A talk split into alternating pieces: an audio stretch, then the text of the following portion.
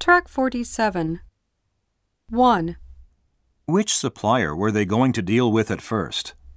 2, Which station were you going to change trains?